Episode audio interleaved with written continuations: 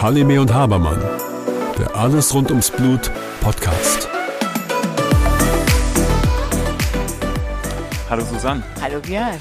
Susanne, wir hatten vor kurzem einen Podcast, da hast du berichtet von der ISTH in Montreal und ähm, wir hatten ein Thema mit Emicizumab, nennen wir es mal kurz EMI. Ja. Ähm, und da gab es ein Poster, da sind Patienten wieder von EMI zurück auf eine, ich sage jetzt mal, normale Faktorsubstitution gegangen.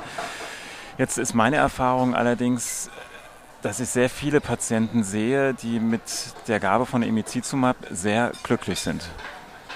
Und ähm, für die konnte schon ein Zustand erreicht werden, wo sie sagen, also ich habe keine Blutung mehr, ich kann, man kann meinen Alltag bewältigen mhm. und die sehen es durchaus als Bereicherung. Wie ist denn deine Erfahrung? Ähnliche, muss ich dir sagen, wenn nicht sogar wirklich, äh, und da ist zumindest für mich auch eine klare Unterscheidung zu machen. Es, es gibt eine sehr gute Indikation, äh, EMI einzusetzen. Weißt du, äh, wenn wir zum Beispiel Kinder haben, die schlechte Venensituation haben und wo du weißt, die Faktor 8 Gabe wird, jede Faktor 8 Gabe wird zum Stress. Du, du, kann, du siehst es und du ahnst es äh, in der gesamten Familienkonstellation auch mit dem Kind ähm, zusammen. Ähm, da wäre es eben unklug, mit einem Faktor 8 Präparat zu beginnen. Was wir wollen, wir wollen das Kind bestmöglichst schützen vor schwerwiegenden Blutungen aber auch vor Gelenkblutung. Das, das ist ja das Ziel, was wir fürs Alter brauchen. Mhm. Und das erreichen wir sehr, sehr gut mit EMI, mit Emicizumab. Damit nehmen wir den Stress raus, mhm. damit haben wir genügend Zeit, die Venensituation abzuwarten oder aber auch zu mobilisieren, Venentraining durchzuführen und dann in ein paar Monaten oder es kann auch ein Jahr später sein, mit der Faktor 8 äh, Substitution peu à peu, sage ich immer, zu tolerieren. Ich will, mhm. oder zu immunisieren, wie man das auch nennen möchte. Es ist so wie eine, so wie eine Sensibilisierung. Du gibst ähm, vorsichtig Faktor 8, damit äh, schützt du das Kind vor einem möglichen Hemmkörper, mhm. hast aber diese absolute Stresssituation rausgenommen, muss man mhm. ehrlich gesagt sagen. Das wäre durchaus eine, eine für mich auch gangbare äh, Indikation, das ähm, tatsächlich zu tun. Damit haben wir tatsächlich schon einige Erfahrungen gemacht. Muss ich aber dann immer wieder vor Augen äh, führen, wie ist das Kind? Mhm. Du weißt ja, für, für jede Therapie gibt es immer, man schaut sich die äh, Person an, man schaut sich die Kinder an und jedes Kind hat eine individualisierte, für sich bestmögliche Therapieform. Mhm. Und ähm, wenn ein Kind sehr aktiv ist, also wirklich powervoll aktiv ist und auf alle möglichen Dinge hochklettert, macht und tut und du schon zuguckst, dass die der muskelskeletale Apparat durchaus nicht mit Spannung ist, sondern eher eher weiche Muskulatur ist, da ahnst du ja schon, dass da gegebenenfalls eine Blutung entstehen könnte. Und da wissen wir bei dem Patienten noch nicht, ob da tatsächlich das EMI ausreicht. Was man mhm. machen könnte, ist EMI plus Faktor, damit man immer Faktor 8 parallel laufen lässt. Da muss man aber auch wieder mal schauen, werden zwei Pika toleriert an der Stelle. Es gibt so verschiedene Dinge, die äh, mit eine Rolle spielen. Aber äh, ich glaube, die, die Zukunft wird darauf hingehen, dass wir die Kinder, die zur Welt kommen und wo sowieso die Diagnose erstmal ein absoluter Stressfaktor ist, dann durchaus überlegen müssten, Kinder mit Emicizumab zu Beginn zu starten und sie dann langsam mit Faktor 8 zu tolerieren, mhm. damit sie auch wissen, was, wenn im akuten Notfall was passiert, auch Faktor 8 substituieren können. Mhm. Da habe ich jetzt mal zwei Fragen. Die erste ist, du hast eben den Begriff Venentraining mhm. erwähnt. Kannst du kurz erklären, was das ist und was das bedeutet und wie das durchgeführt wird? Ja. Ähm, weißt du, wenn du den Stauschlauch ähm, anlegst, das meiste, was die Kinder ja stört oder was uns Patienten oder Menschen überhaupt stört, wenn dir Blut abgenommen wird, da wird erstmal dieser Stauschlauch angelegt, der wird mhm. ja festgezogen, damit die Venen in irgendeiner Weise tastbar sind, sichtbar sind, etc. pp. Mhm. Und bei jungen Kindern oder bei Babys legst du den Stauschlag oft an und denkst dir so, mein Gott, ich sehe nichts, ich fühle nichts. Ich kann jetzt nicht sagen, ich höre nichts, aber ich will damit nur sagen, ich sehe nichts und fühle nichts letzten Endes. Und dann kann man einen Softball in die Hand des Kindes ähm, reinlegen und kann dann äh, mit dem Kind gemeinsam pumpen und mhm. kann dann durchaus im Laufe der Zeit die Venen herausmobilisieren. Mhm. Das heißt, das ist so ein typisches, das nennen wir das Venentraining. Mhm. Dann wird der Stauschlauch wieder abgelegt, wird an der anderen Hand ähm, angelegt oder auch am Fuß. Mhm. Genau das gleiche gemacht und damit kann man tatsächlich die Venen sehr, sehr gut mobilisieren und auch ähm, tatsächlich trainieren, dass wir sie zumindest auch sehen und auch fühlen können, mhm. sage ich mal. Und damit haben wir eine gute Chance, dann auch Faktor 8 zu substituieren. Später mal. Das heißt, das beginnt noch lange vor der eigentlichen Substitution. Genau. Das, mhm. ja, das ist auch etwas, wenn die Patienten zum Beispiel früh die Diagnose haben, mhm. wenn die bekannt sind in der Familie, dass sie ähm, eine Hämophilie haben und sie werden bei, bei Geburt diagnostiziert, ist es ja nicht so, dass wir die Kinder sofort mit Faktor 8 substituieren, sondern wir warten ja durchaus einige Monate, wenn noch keine Blutungsereignisse sind. Letzten Endes warten wir durchaus bis zum 8., 9. Lebensmonat und fangen dann mit der Faktor 8 Substitution mhm. Situation an. Und dann gibt es eben eben auch Kinder, wo wir sagen, naja, da würden wir doch gerne vorher schon mit Faktor 8 ähm, einen Schutz bieten wollen. Mhm. Zum Beispiel habe ich eine Familie, wo ein Kind, ähm, ein Geschwisterkind, eine schwere Gehirnblutung hatte, ähm, auch Auswirkungen hatte und äh, als dass eins der nächsten Kinder zur Welt kam, auch mit einer Hämophilie, brach eine Welt zusammen für die Eltern. Und ähm, ja, Todesängste gingen durch und hatten Déjà-vu, was passiert, wenn hier auch eine Gehirnblutung passiert. Und da sehe ich sehr wohl eine Indikation, das Kind frühzeitig mit, tatsächlich mit Emicizumab zu behandeln, um auch Ängste zu nehmen, die ähm, ob sie nun begründet oder nicht begründet, ist ja jetzt hier an der Stelle medizinisch, spielt es überhaupt keine Rolle. Denn mhm. es ist hier eine, eine emotionale äh, Mitentscheidung und du weißt ja, oft ist ja, gibt es ja so ein Karma, wenn, wenn, äh, wenn man schon ahnt, dass etwas passieren könnte. Mensch, ich, wenn ich jetzt die Straße überquere, könnte ich sein, dass ich jetzt umklicke, dann klickt mhm. man ja schon um, weil man ja schon ja. darüber nachgedacht hat. Ne? Und so ist das hier ähnlich. Und da mhm. habe ich natürlich hier ganz klar im Alter von ein paar Wochen mit Emi angefangen. Gibt es wahrscheinlich ganz, ganz wenige, mhm. ähm, äh, die in der Literatur beschrieben worden sind, aber das läuft gut und es wird gut toleriert und das hat die Angst der Eltern genommen, mhm. muss ich dir sagen. Jetzt ist es ja so, wenn die Kinder schon so früh eine Prophylaxe bekommen, ist es sehr unwahrscheinlich, dass es zu größeren Gelenkblutungen mhm, kommt mhm, oder genau. auch zu anderen ähm, Blutungen, sodass die Kinder wie alle anderen Kinder auch mit dem Sport anfangen. Und du hast es eben so im Nebensatz schon erwähnt. Mhm. Ähm, das geht dann doch über das normale Turnen manchmal hinaus. Dann gehen sie dann doch im Fußballverein oder mhm. dann haben sie ihre Spiele am Wochenende und dann reicht ja meiner Erfahrung nach die alleinige Substitution mit EMI nicht aus, um wirklich diese Spitzenspiegel, die wir dafür haben wollen, zu garantieren. Correct.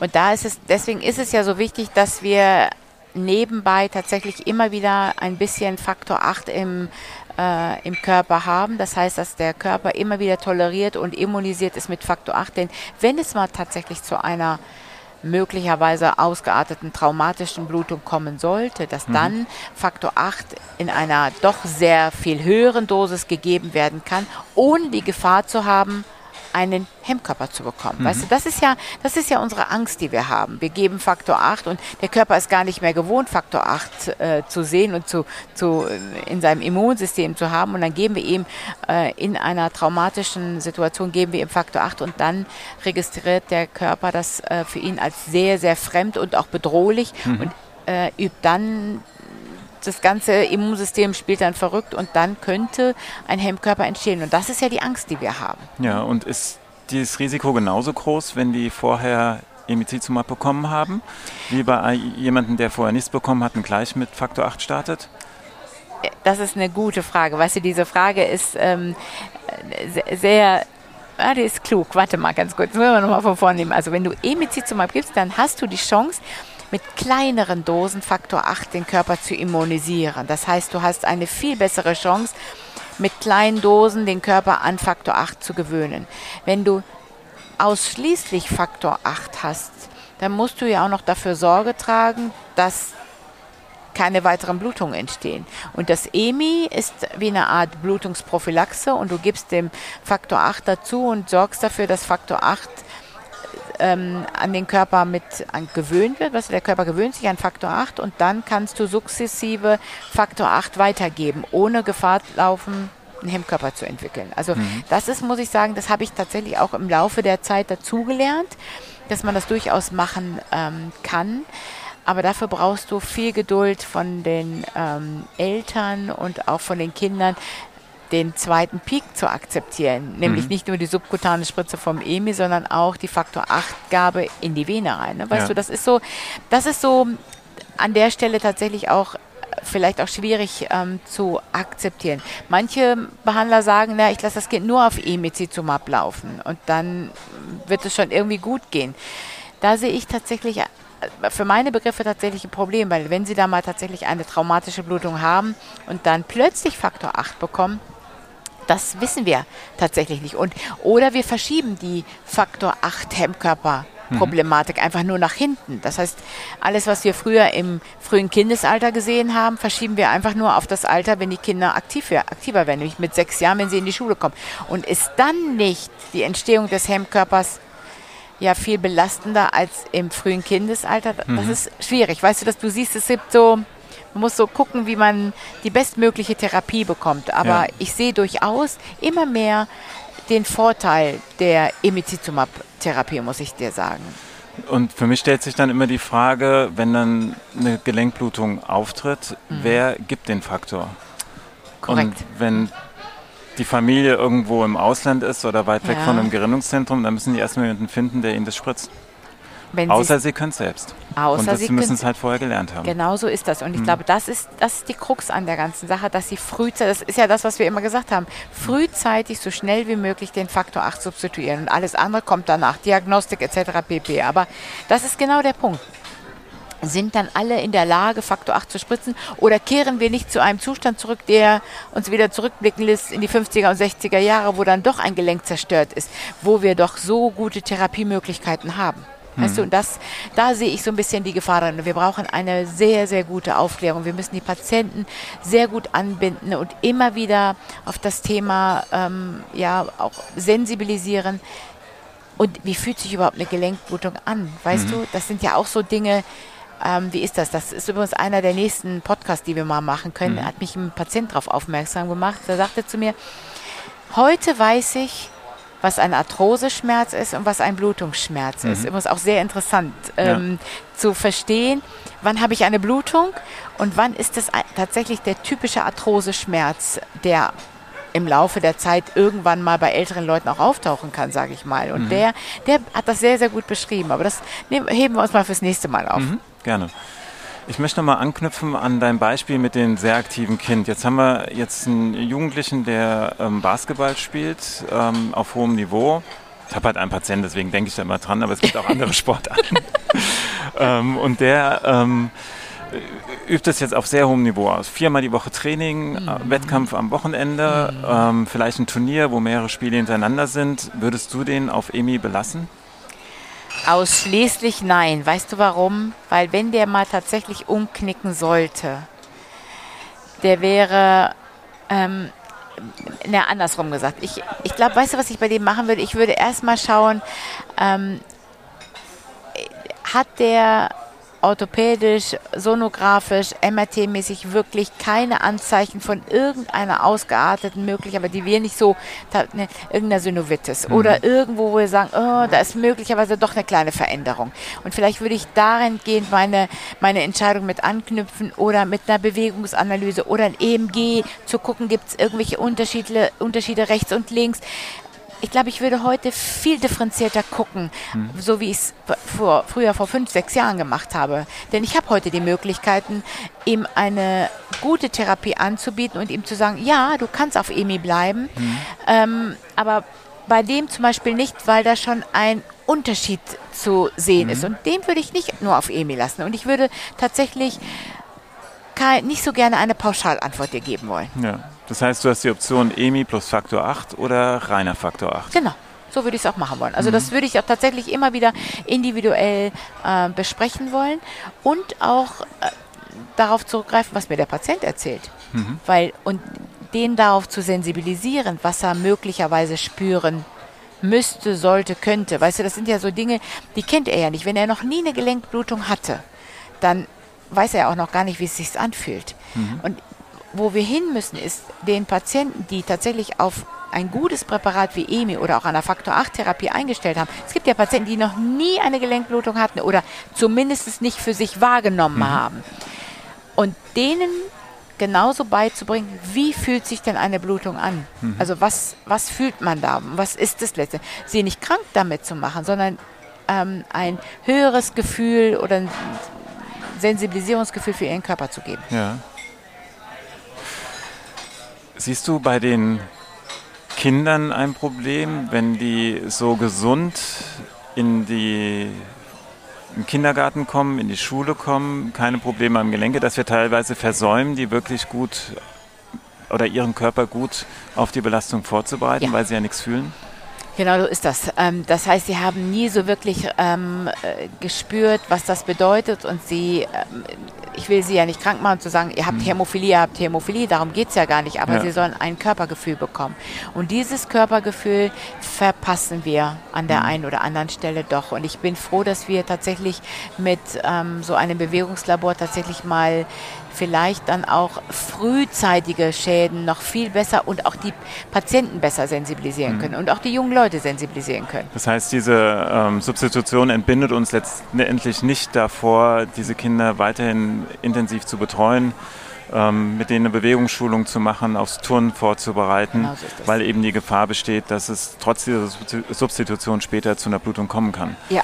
ja. Jetzt haben wir über die Kinder gesprochen. Wie ist denn deine Erfahrung bei Erwachsenen? Ich hatte so in der Sprechstunde einige Erwachsene, die ähm, immer auf Faktor 8 waren, die die eine oder andere Gelenkblutung, vielleicht auch schon den einen oder anderen Gelenkschaden haben und die dann eine Umstellung auf ähm, EMI hatten und damit auch sehr glücklich sind, weil sie eben keine Blutung mehr haben, sondern mhm. zumindest gefühlt keine Blutung mehr haben. Mhm.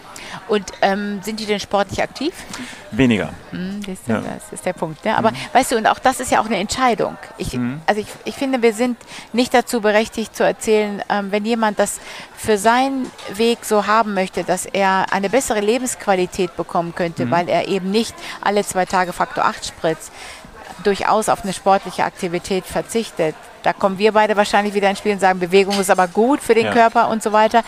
Und das ist so eine Gratwanderung, die wir den Patienten möglicherweise dann mit den neuen Präparaten wie EMI auch beibringen müssen. Mhm. Trotz dieser vielleicht niedrigen Spiegel, sie gut vorzubereiten, ähm, Bewegung ja, mit ins Leben zu nehmen mhm. und ähm, ja, auf ihren Körper zu hören. Ja, Sport ist ja auch relativ. Es muss ja nicht immer die intensive sportliche Belastung das sein. Stimmt, das kann ja auch ein Bewegungsprogramm sein, ein kleines mhm. Übungsprogramm. Und das kann man ja mit ähm, Emicizumab sicherlich sehr, sehr gut Sehr, sehr gut sogar. Machen, sehr, sehr gut. Ne? Aber, aber das, das müssen wir den Patienten auch mhm. tatsächlich ähm, beibringen und auch äh, mitteilen, dass das geht. Mhm. Und dass sie das bitte nicht beiseite legen. Ne? Wenn jetzt jemand kontinuierlich auf Faktor 8 ist, was wäre für dich ein Grund, ihn auf Emicizumab umzustellen? Der eigene Wunsch, also äh, oft, äh, nicht oft, eigentlich immer, bei jeder Vorstellung bei mir in, äh, in der, in, der, in der Sprechstunde, je, alle drei Monate frage ich, ob sie mit der Therapie zufrieden sind, ob sie sich was Neues wünschen würden oder ob sie etwas geändert haben wollen. Und ich, es ist auch tatsächlich so, dass ich ähm, jedem Patienten ähm, das Thema Emicizumab auch ähm, vorbringe oder auch erzähle, was das tut und was das macht. Ähm, und wir am Anfang eine recht große Zurückhaltung hatten, mittlerweile doch eine, einen höheren Zuspruch haben, die Patienten doch aber meistens auf dem Präparat bleiben, wo sie immer schon drauf waren, mhm. aber Patienten, die zum Beispiel beruflich unterwegs sind, sehr, sehr viel beruflich unterwegs sind, die doch sehr davon profitieren, Emicizumab ähm, mhm. äh, zu nehmen, weil sie damit weniger, ja, ja, ich sag mal, den ganzen Faktorkram mitnehmen müssen, dies machen müssen und mit Emicizumab doch unabhängiger sind und sie nicht so hohe ähm, sportliche Spitzen haben oder auch körperliche Spitzen haben, wo, wo das möglicherweise eine Gefahr ist. Das ist durchaus eine Indikation, auf Emicizumab umzusteigen mhm. und das auch gut zu unterstützen. Ja. Und ähm, so die Formulierung, na dann probiere ich es mal aus. Ist das gehbar oder gangbar oder ist das ein Risiko, immer mal wieder hin und her zu wechseln? Weißt du, Patienten, ähm, es gibt ähm, Patienten, die ähm, immer gerne dabei sind, was Neues auszuprobieren. Diese, die, die kennst du mittlerweile. Die mhm. probieren gerne mal was Neues aus. Und denen sage ich mal, komm, wir probieren das mal zusammen mhm. aus. Wie ist denn das zum Beispiel? Ne? Und ähm, bei Patienten, wo ich weiß, die sind sowieso schon an, mit vielen Dingen zurückhalten, da finde ich das nicht so günstig, ihnen zu sagen, komm, wir probieren mal was Neues aus. Das mhm. ist so wie, als wenn ich sagen würde, wir, ja, wie, als wenn sie Versuchs, ich will nicht sagen, Objekte sind an der Stelle. Und muss mal gucken, wer macht das mit dir mit und mhm. wer geht nicht mit dir diesen Weg, sage mhm. ich mal. Aber ich bin durchaus äh, dafür, dass wir neue Therapieformen einsetzen sollten, um zu gucken, weil sonst gibt es keinen Fortschritt, sonst bleiben wir ja. stehen. Klar, und wenn du den geeigneten Patienten hast, dann passt es ja auch noch. Genau, ja. so sollten wir es machen. Hm, das heißt, ähm, mit Imitizumab haben wir eine weitere Option. Ja. Ähm, wie ich jetzt heute gelernt habe, gerade bei Kleinkindern mhm. wirklich eine Verbesserung der Therapie, eine Auf Optimierung der Therapie. Wir dürfen die andere aber nicht vergessen, um eben auch den Patienten zu ermöglichen, sich selbst zu substituieren oder in der Notfallsituation entsprechend reagieren zu können, unabhängig vom Behandlungszentrum. Genau. Aber es bleibt nach wie vor eine individuelle Therapie. Genauso super zusammengefasst, Björn. Susanne, ich danke dir. Ich danke dir, Björn.